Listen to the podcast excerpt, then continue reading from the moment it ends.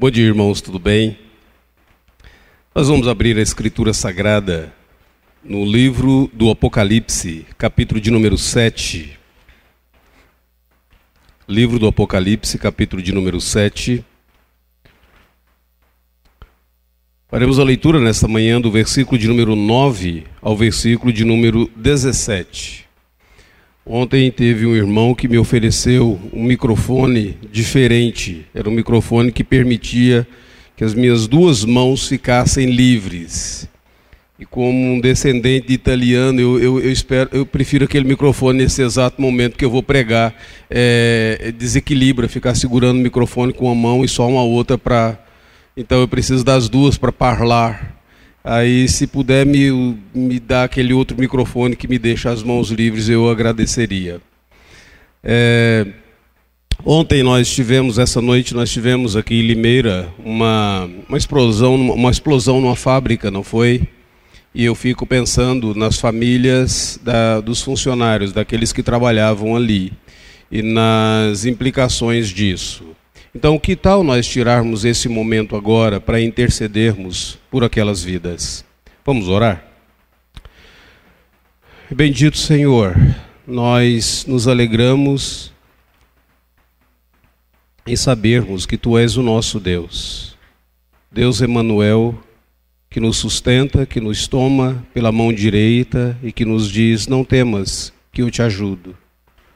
Mas nós vivemos em um mundo onde outras pessoas também necessitam da tua ajuda, da tua intervenção, da tua graça, mesmo algumas pessoas que se recusam em crer em ti. Nós suplicamos misericórdia, graça, bondade, em especial para as famílias daqueles trabalhadores que foram afetados com aquele incidente ocorrido nessa noite. Tenha misericórdia deles, ó Pai. Tenha misericórdia desta cidade, tenha misericórdia desta sociedade. Que por tua graça, por tua misericórdia, tu possas intervir na vida dessas pessoas, dando a elas a oportunidade de saber que tu és o verdadeiro Deus, o verdadeiro Senhor, aquele que nos sustenta por tua providência e por tua graça, a despeito dos incidentes que acontecem nesse mundo caído. Tu és o Deus de toda provisão Ó Deus, provenha para aquelas famílias o sustento, provenha para elas o alimento, provenha para elas o, o trabalho. E nós não sabemos se existem alguns feridos ou até mesmo mortos, mas nós suplicamos que Teu Santo Espírito possa consolar o coração daqueles que se encontram abatidos e entristecidos nestes momentos. No nome de Jesus é que nós oramos. Amém, Senhor. Apocalipse, capítulo de número 7.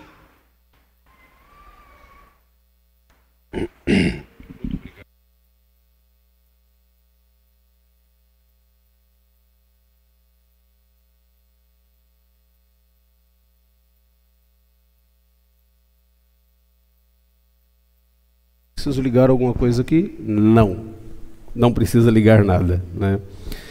Apocalipse 7, versículo de número 9 até o versículo de número 17, diz o seguinte: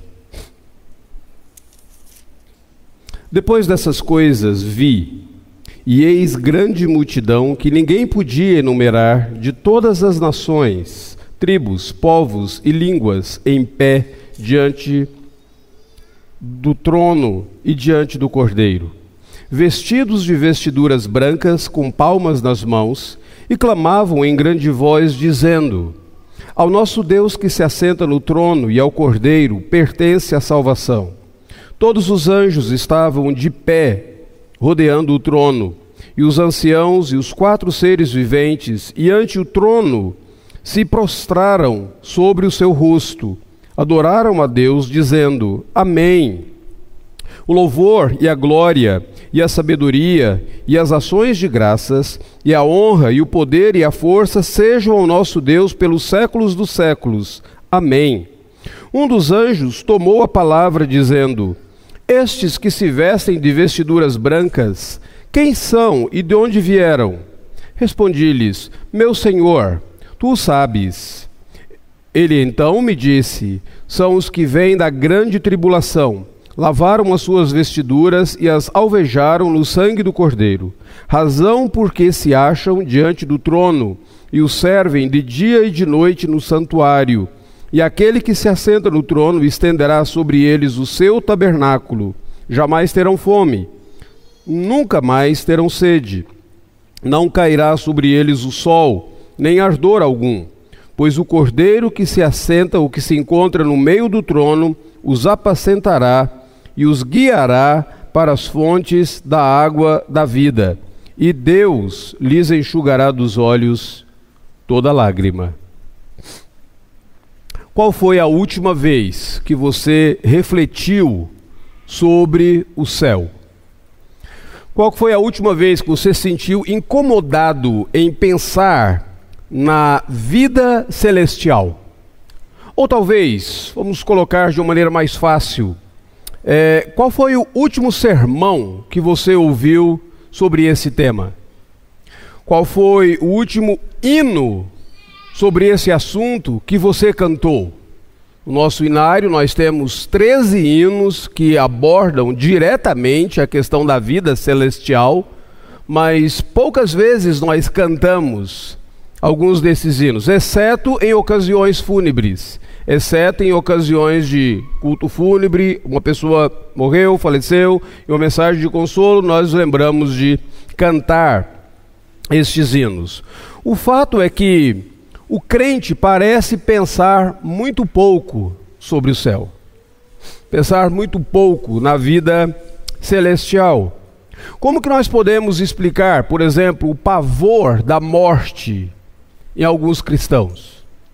Crente é aquele que geralmente fala sobre a vida eterna, ele fala sobre a vida celestial, mas quando se pensa em termos da morte, ele parece ter um, grande pavor, medo. E nós estamos vendo isso justamente nessa, nessa pandemia não existe nenhum chamado, nenhum convite à irresponsabilidade das pessoas serem irresponsáveis no uso de não seguir as recomendações médicas, mas ao mesmo tempo existe um grande pavor.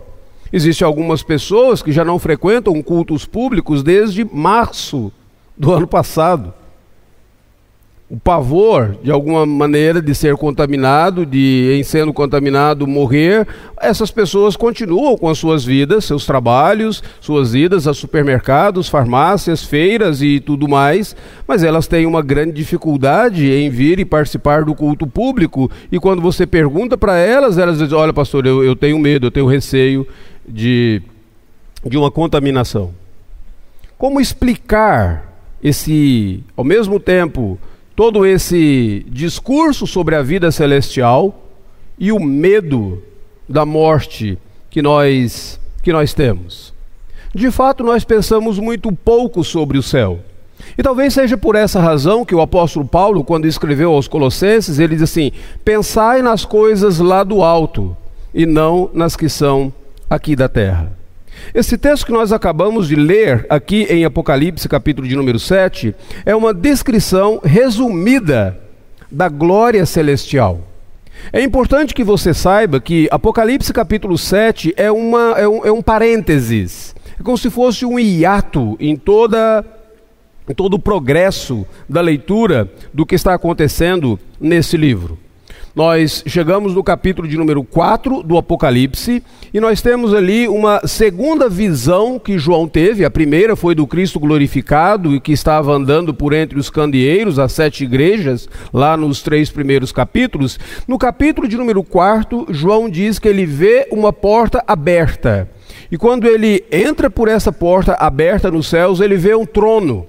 E ele tem a visão dessa sala do trono, onde ele vê o Deus transcendente, o Deus que está nesse trono, aquele que se assenta no trono. Ele é majestoso, ele é glorioso, mas ele está rodeado de tantos seres é, espirituais, de tantas outras coisas que é impossível para o ser humano, pelos seus próprios esforços, romper todas aquelas coisas. Sete lâmpadas, uh, quatro seres viventes, 24 anciãos e o mar de, de, vidro, romper todas aquelas coisas e, pelo seu próprio esforço, se aproximar daquele que se encontra assentado no trono. Aquele que se encontra sentado no trono é transcendente, ele está totalmente distante da possibilidade de que o ser humano, pelos seus próprios esforços, se chegue a ele. Mas quando João olha para tudo aquilo, ele vê no capítulo de número 5 que aquele que representa os crentes, aquele que representa os cristãos, o cordeiro que por eles morreu e por eles derramou sangue, já está no meio do trono. Ou seja, é impossível pelos meus próprios esforços me aproximar do trono, mas representado em Cristo Jesus, o nosso representante já está assentado no trono essa mensagem consoladora do Deus transcendente e o Deus redentor, ao mesmo tempo, nesses dois capítulos, encaixando essa grande mensagem no livro de Apocalipse 4 e Apocalipse capítulo de número 5. Mas quando João olha, ele vê que aquele que está sentado no trono, Deus majestoso, glorioso, ele tem um livro na sua mão direita, a sua mão de poder. Esse livro, diferente dos nossos, é, é, era, era um rolo e ele estava selado com sete selos.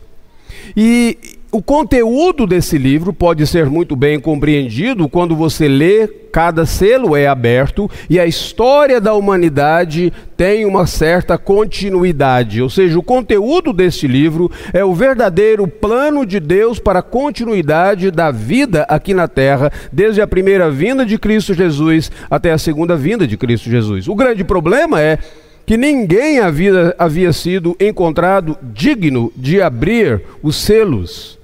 E então João chora naquele impasse, quando ele ouve uma voz dizendo: Olha, não chores, eis que o cordeiro venceu, e ele é digno de, de tomar o livro e abrir-lhe os selos. E ele toma da mão direita de Deus o livro, que é o plano de Deus para a humanidade, e ele começa a abrir os selos. Primeiro, segundo, terceiro, quarto, quinto, sexto selo é aberto, capítulo de número 6. Sexto selo é aberto e a descrição é a vinda do juízo de Deus sobre os ímpios. E esse juízo do Senhor Deus vem sobre todos aqueles que rejeitaram o Cordeiro, daqueles que rejeitaram a Deus, e os ímpios clamam, dizendo, eles clamam, é interessante nesse aspecto, eles não clamam por misericórdia. Eles não clamam por perdão, eles não clamam por graça de Deus para aceitação deles, mas eles clamam para que as pedras caiam sobre eles. E aqui você nota a própria dureza do coração humano sem Deus. No momento da calamidade, diante do juízo de Deus, ao invés de se voltar para Deus, ele se volta para a criação.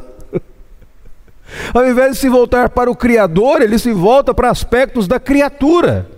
Ele tenta fugir de todo momento da, da, da ira de Deus e da ira do Cordeiro, e o capítulo de número 6 conclui, termina com essa pergunta retórica do versículo de número 17, que diz assim: Quem chegou o dia, o grande dia da ira de Deus e do Cordeiro, da ira deles, quem pode suster-se? Em outras palavras, a expressão é: quem pode ficar de pé diante dessa ira? E aí você tem o capítulo de número 7. O capítulo de número 7 é uma resposta a essa pergunta. A pergunta dos ímpios é: quem pode ficar de pé diante da ira de Deus e da ira do Cordeiro? E o capítulo de número 7 diz assim: deixa eu mostrar para vocês quem pode ficar de pé. Quem é que pode suster-se? E aí você observa no capítulo de número 7, você vê uma multidão em pé diante do trono, versículo de número 9. Você vê anjos rodeando o trono e eles estão em pé. Você vê no versículo de número 15: redimidos estão em pé diante de Deus. Em outras palavras, o capítulo de número 7 é essa resposta àquele clamor dos ímpios, dizendo: quem é que pode ficar de pé diante de Deus, diante do Cordeiro? Capítulo 7 diz: os crentes em Cristo Jesus. Deixa eu mostrar para vocês que a visão do céu é a visão daqueles que permanecem em pé diante de Deus. Essa é uma mensagem de consolo para mim, cristão. Essa é uma mensagem de consolo para você, mostrando o seguinte: que ainda que os ímpios não consigam permanecer, suster-se, permanecer em pé diante do Senhor Deus, aqueles que foram redimidos pelo sangue do Cordeiro, estes, pela graça, pela misericórdia de Deus, eles podem permanecer em pé diante de Deus. Aqui nós temos a verdadeira divisão de toda a humanidade. A humanidade não está dividida por cores, por raças. A humanidade, de fato, ela está dividida pela crença. Aqueles que creem em Deus, aqueles que não creem em Deus. A humanidade tem essa, essas duas divisões. E aí você tem essa descrição no capítulo de número 7, esse, é, é, esse hiato aqui antes da abertura do sétimo selo, entre a abertura do sexto e antes da abertura do sétimo, você tem esse ato, essa, essa resposta de Deus dizendo: Deixa eu mostrar para vocês qual é a condição espiritual, a condição celestial daqueles que se encontram em Cristo Jesus. Eles permanecem em pé Capítulo de número 7 deixa claro para mim e para você que céu não é um estado de mente. Céu também não é uma utopia. Céu é uma realidade que o crente desfruta na comunhão eterna com Deus. Versículo de número 15 diz assim: Aquele que se assenta no trono estenderá sobre eles o seu tabernáculo. Ele os protegerá. Aqui nós temos a confirmação de que haverá um momento na história em que eu e você não precisaremos mais orar dizendo: Venha o teu reino, seja feita a tua vontade, porque o reino virá. E o crente desfrutará do céu. A grande pergunta que inquieta a minha mente, talvez a sua, nesta manhã é o seguinte: como será isso? Quem estará lá? Como é o céu, como será feito, o que será feito, realizado por aqueles que estão lá.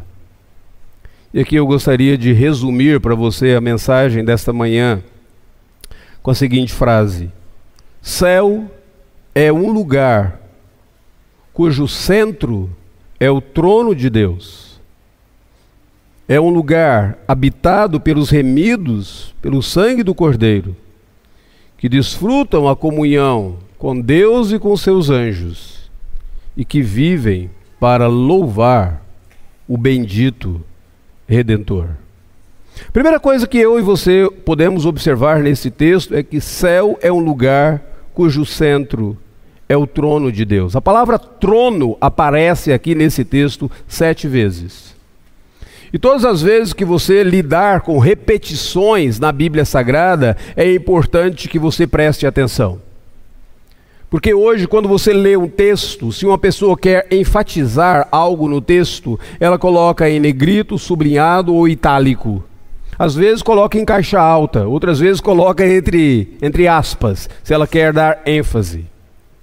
Mas na Bíblia Sagrada eles não tinham aqueles recursos que eu e você temos dos nossos uh, processadores no, no computador, no Word uh, e assim por diante. Os escritores bíblicos, o recurso deles para enfatizar algo era repetir. Toda repetição na Bíblia Sagrada é importante, principalmente se você considera que muitos desses aqui foram escritos em, em pergaminhos ou papiros, cuja, cujo número de palavras era, era limitado. Era mais ou menos como antigamente, quando as pessoas é, mandavam um telegrama, elas tinham que contar. Eu sei que alguns de vocês não sabem o que, é isso. Já existia uma época na face da Terra, quando os dinossauros andavam aqui, que existia alguma coisa chamada telegrama. Hoje é, é Telegram, né? E, e, e, mas também você tem que um Twitter. Você tem que contar as palavras. Você não tem, você não pode escrever é, o que você quer ali, é um número reduzido de palavras. Nos escritos bíblicos, as palavras eram reduzidas, então, quando eles repetiam, era justamente para dar ênfase. E é interessante observar que aqui a palavra trono aparece sete vezes. Os remidos estão em pé diante do trono, os anjos estão rodeando o trono. Os que vieram da grande tribulação servem em pé aquele que está no trono, versículo de número 15. O cordeiro se encontra no meio do trono. Trono na Bíblia Sagrada é sempre símbolo de soberania de Deus. A visão que João tem do céu é que no centro do céu, no centro da história, no centro do universo, existe um trono, e esse trono está ocupado, Deus é soberano. A visão celestial nesse texto também é a visão de um trono. Céu é um lugar onde Deus está no centro de todas as atividades. Deixe-me lembrar a vocês uma ilustração muito interessante daquele pregador batista Max Lucado. É, Max foi missionário aqui no Brasil, ele arranha o português, como nós também, arranhamos às vezes um pouquinho do inglês. Max voltou para a cidade dele, San Antônio, no Texas, ele cresceu ali, e ele disse que quando ele era pequeno em San Antônio, o pai dele era um fazendeiro. Texas, no verão, é, é muito quente. Eu, nós moramos no Mississippi, um estado próximo, e assim, pensa numa dificuldade, né? Ah, no verão é muito quente. Então, os fazendeiros eles preferem sair de madrugada e voltar para casa por volta de duas e meia, três horas da tarde. Eles trabalham bem cedinho, saem de casa quatro horas da manhã, aproveitam um pouquinho daquele frescor do dia, trabalham o tempo todo, três horas da tarde eles já estão de volta em casa. E o Max dizia que ele e o irmão dele ficavam aguardando o pai voltar para casa. Quando o pai voltava para casa, o pai trazia, tirava suas botas texanas, aquelas botas de fazendeiros texanos que vocês veem nos filmes, na televisão, tirava o seu chapéu texano e tinha uma marmita com o resto do almoço dele, onde os meninos, os filhos pegavam a marmita, cada um pegava ali um garfo, uma colher e comia o restante do, do, do almoço do, do pai. E aí o pai ia para a sala e brincava com as crianças, brincava de cavalo, brincava de, de pique-esconde com as crianças por uma parte do dia. E ele dizia: aquele era um dos momentos mais memoráveis da minha infância. Eu me lembro daquilo com grande alegria. E aí o Max diz o seguinte: agora imagine você se um dia meu pai não voltasse para casa. Mas ele mandasse as botas texanas, o chapéu texano, e ele mandasse a marmita com o resto de comida, mas ele não voltasse para casa. E ele diz: seria a mesma coisa? Diz: claro que não. O que fazia toda a diferença era a presença do meu Pai. Céu é um lugar onde Deus está presente, soberanamente, controlando, dominando, o centro do céu é o trono de Deus. Céu é o lugar onde o domínio de Deus é o centro da existência. É por isso que Jesus diz assim: Buscai, pois, em primeiro o reino dos céus, e todas as outras coisas serão acrescentadas. É por isso que C.S. Lewis, quando ele escreve, ele diz: olha, as primeiras coisas nos primeiros lugares, a, a soberania de Deus, a centralidade de Deus os primeiros lugares na sua vida. Se você tenta montar um quebra-cabeças, logo você vai pegar as quatro peças dos cantos e montar de fora para dentro, montar das beiradas para dentro. Mas se você pega aleatoriamente qualquer peça do quebra-cabeça e tenta montar, se você não coloca as primeiras peças nos primeiros lugares, será um verdadeiro quebra-cabeças. Grande problema meu e seu é que muitas vezes nós não colocamos Deus no centro da nossa existência, mas nós colocamos a nós mesmos. Isso é chamado egolatria. Nós adoramos a nós mesmos e nós nos colocamos no centro. Nós falamos para Deus: seja feita a minha vontade, assim na terra como no céu. Tantas vezes nós queremos barganhar com Deus ao invés de nos submetermos à vontade de Deus. E esse texto deixa claro que a realidade do céu é aquele local onde o domínio de Deus, a soberania de Deus, o trono de Deus é o centro da existência. A segunda coisa que você pode observar aqui é que céu é um lugar habitado por anjos e remidos do Cordeiro.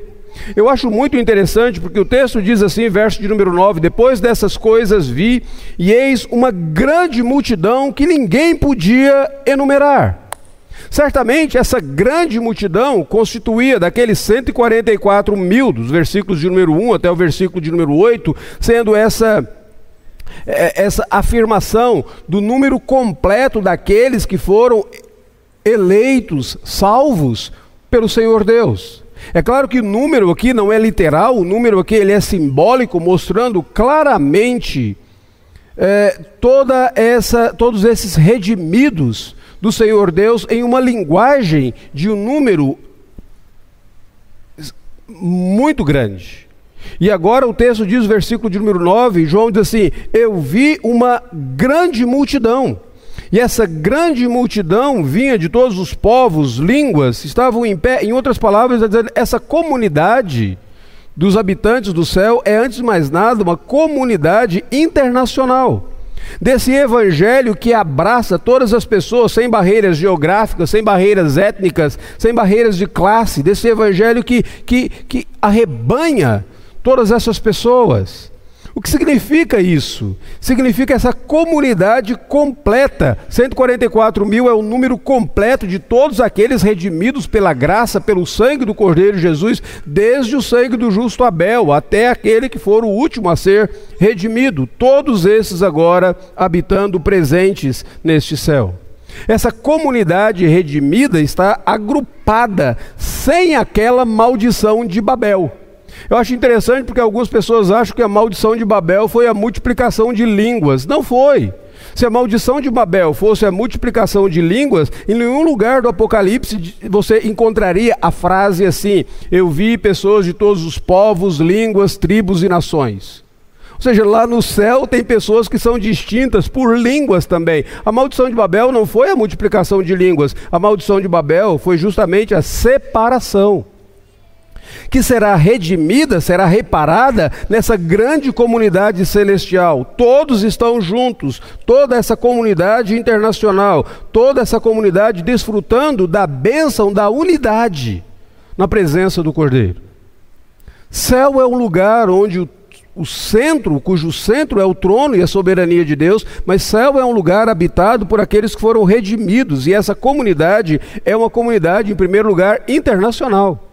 Em segundo lugar, é uma comunidade incontável. O texto diz: ninguém podia enumerar. É aquela promessa de Deus para Abraão, dizendo: a sua descendência será como as areias do mar. Eu não sei qual foi a última vez que você foi à praia e nesse momento de pandemia você é recomendado a não ir à praia, embora a praia esteja vazia, né? É um, talvez seja o melhor momento você ir para a praia porque não tem muita gente lá, está meio vazia. Mas quando você anda pela praia, você olha para aquela areia e diz assim: quem consegue contar esse negócio? E, e, o texto mostra justamente esse cumprimento da promessa de Deus para Abraão. E eu creio que eu e você seremos consolados com essa grande surpresa de que há mais pessoas no céu do que nós imaginamos.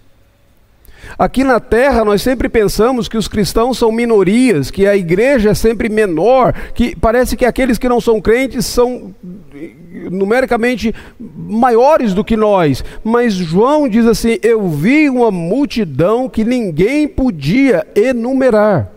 Eu gosto de me lembrar do livro do C.S. Lewis, da, das Crônicas de Nárnia, o livro de número 7, A Grande Batalha, onde Uh, existe ali uma falsificação de Aslan e, e, as pessoas estão adorando aquele, aquela falsificação de Aslan, que é um jumento vestido com a pele de um leão, e eles adoram aquele jumento vestido com a pele do leão, eh, motivados pelo falso profeta, que é um macaco que está trazendo as pessoas para adorarem. Uh, quem não leu pode, pode ler, o livro é, é, é legal, não é apenas para crianças, e, e eu não estou dando um spoiler spoiler aqui não.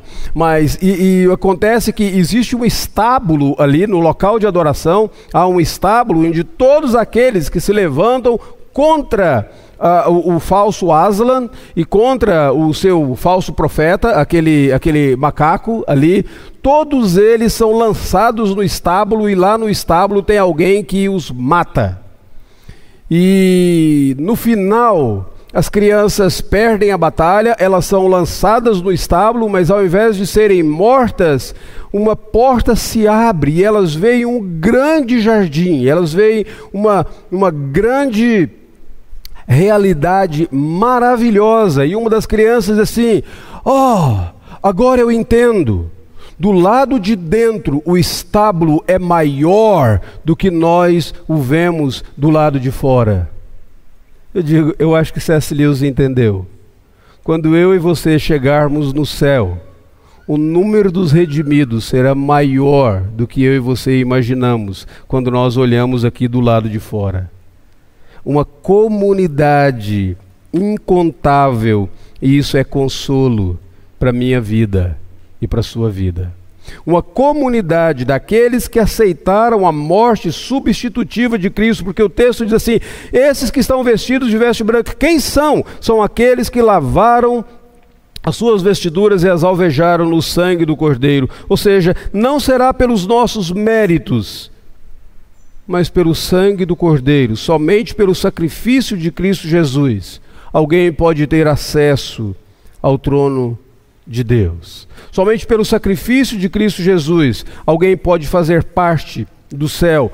Esse é o caminho, essa é a verdade, essa é a vida. Não há debaixo do céu, não há sobre a terra nenhum outro nome, mas somente aqueles que aceitaram o sacrifício substitutivo de Cristo Jesus farão parte dessa comunidade.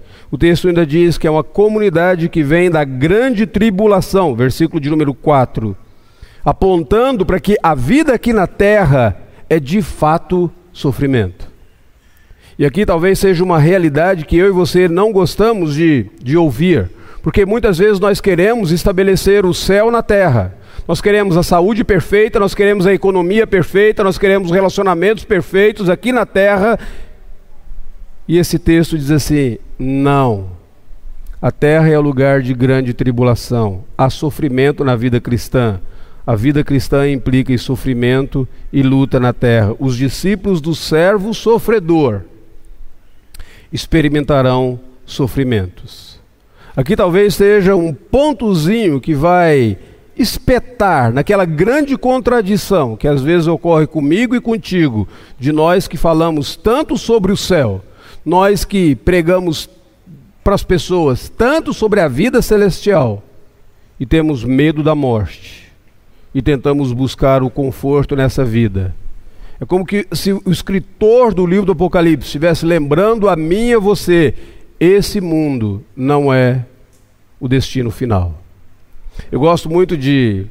Antes da pandemia, eu viajava muito de avião, e aí, sempre que o avião ia pousar no aeroporto, nós tínhamos aquelas recomendações do do comandante do avião, né? Nós estamos chegando no nosso destino final. E eu dizia: Não, tô não. É transitório.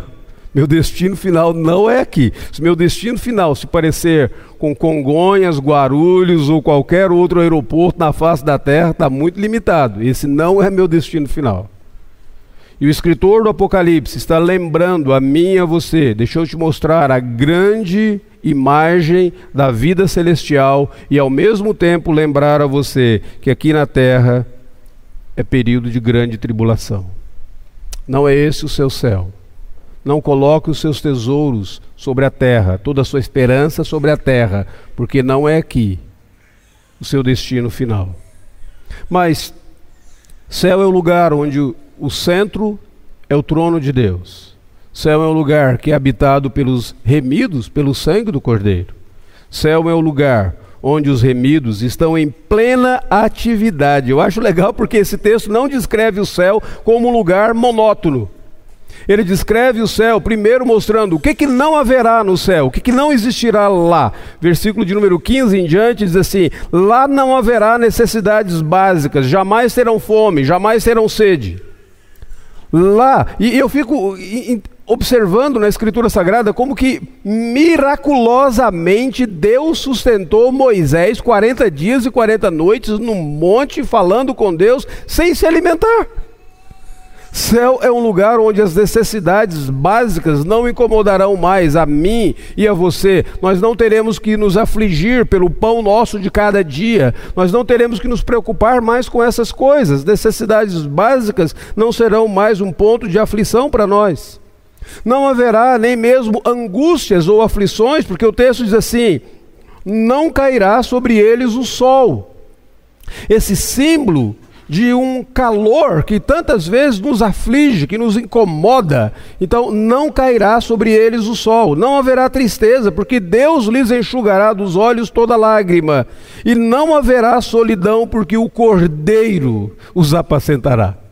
Então ele descreve o céu como aquilo que não existe. E depois ele mostra o que, que os, os habitantes do céu estão fazendo. Eles estão em plena atividade. Primeiro, eles estão vestidos de retidão, vestiduras brancas, símbolos de santidade. E eles estão comparecendo na presença de Deus, com este símbolo de santidade sem a qual ninguém verá o Senhor. Eles estão também com palmas nas mãos, versículo de número 9, eles estão louvando com palmas nas mãos. Aqui é interessante porque palmas aparece na Bíblia Sagrada naquele domingo que Jesus entra em Jerusalém, né, no chamado Domingo de Ramos, que nós ouvemos pelo calendário cristão. Eles entram em Jerusalém com palmas nas mãos, celebrando, é, glorificando o rei que estava entrando. Bendito aquele que vem é, bendito o, o, aquele que vem em nome do Senhor, bendito aquele que, que é o, o filho de Davi. E eles estavam louvando a Cristo Jesus. O texto diz que no céu sempre será domingo de ramos. no céu sempre estaremos louvando ao que veio em nome do Senhor. Sempre estaremos louvando a Cristo Jesus e no céu nós cantaremos essa, essa, essa salvação consumada, quando o texto diz assim: o louvor, a glória, a sabedoria, as ações de graça, as honras, o poder e a força pertencem ao nosso Deus pelos séculos dos séculos. Amém. Ou seja, estarão cantando que a, a salvação foi consumada. Não cantaremos mais bendito aquele que vem, mas poderemos cantar bendito aquele que veio, bendito aquele que realizou a nossa nossa salvação, não apenas a esperança de sermos salvos, mas nós poderemos cantar aleluia. Não cantaremos mais Osana no sentido de trazer uma esperança ou expectativa, mas aleluia no sentido da certeza de uma celebração. Eu não sei se você já experimentou aqueles momentos nos quais você está participando do culto público, a equipe de cântico está cantando, alguém está cantando um hino ou um cântico que você diz é tão agradável aqui, é tão gostoso isso. Eu queria que o louvor demorasse um pouquinho mais, talvez se o pastor tivesse incluído mais alguns cânticos na liturgia. Bom é estarmos aqui, gostaríamos de permanecer um pouquinho mais. E o texto diz: no céu, a adoração sempre será contínua. Não haverá aquele momento que você vai dizer: está encerrado o nosso culto. Deus os abençoe. Todos os dias, os cristãos terão palmas nas mãos, louvarão, louvando o Senhor. As atividades do céu estão sempre voltadas para a glória de Deus. Finalmente vai se cumprir um momento na história daquilo que o apóstolo Paulo diz assim: quer comais, quer bebais, quer façais qualquer outra coisa, fazei tudo para a glória de Deus no céu todos nós viveremos para a glória do Senhor. E a última lição que nós podemos extrair daqui é que o tema central do céu é o Cordeiro de Deus. O assunto central do céu não será o campeonato brasileiro, não será o, o, o mundial, uh, não será nem a pandemia, nem será as aspirações políticas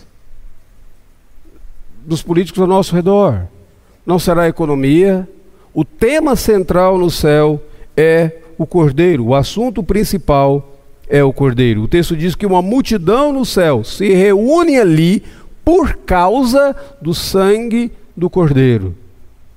Versículo de número 14: Eles lavaram as suas vestes no sangue do cordeiro, por isso eles podem ficar em pé diante de Deus. Não pelos seus méritos, mas eles estão aqui por causa do sangue do Cordeiro. O louvor deles se dirige, versículo de número 10, àquele que se assenta no trono e ao Cordeiro. Em outras palavras, todos eles sabem que eles só têm acesso ao trono pelo novo e vivo caminho, pelo Cordeiro que já está no trono. Eles sabem que a alegria e a perfeição no céu só existe por causa do pastoreio do cordeiro. O cordeiro estenderá sobre eles o seu tabernáculo, cuidará das suas necessidades, ele os apacentará, ele retirará dos seus olhos todo motivo de tristeza. Às vezes algumas pessoas dizem assim, pastor, mas se eu chegar no céu e eu me lembrar de que lá não está a minha mãe, minha irmã, será que eu não vou ficar triste? E eu gosto de me lembrar sempre daquilo que Jesus mesmo disse da mulher quando está para dar à luz.